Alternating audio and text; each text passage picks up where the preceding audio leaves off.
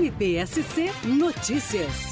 Uma reunião de treinamento marcou o início da cooperação entre o MPSC e o MPDFT para implantação do aplicativo SGO, Sistema Gestor de Operações para o GAECO do Distrito Federal. É uma tecnologia de Santa Catarina desenvolvida a partir do Cyber GAECO do MPSC, que agora começa a se expandir para outros estados. O coordenador estadual do Grupo de Atuação Especial de Combate às Organizações Criminosas GAECO do Ministério Público de Santa Catarina, Márcio Cota, fala sobre esse início de compartilhamento da tecnologia.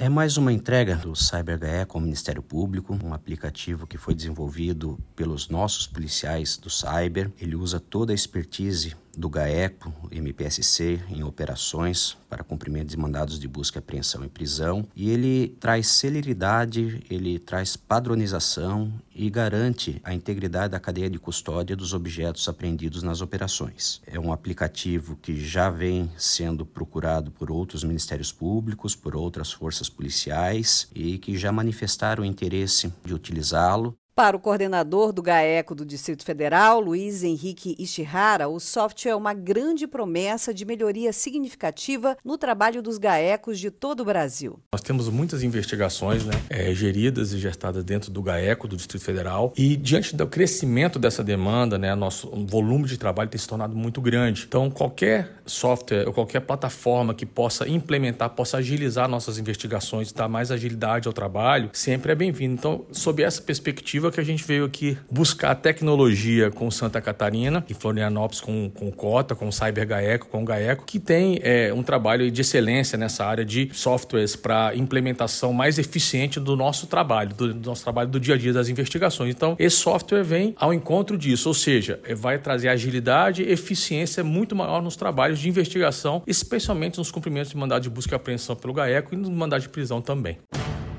MPSC Notícias com informações do Ministério Público de Santa Catarina.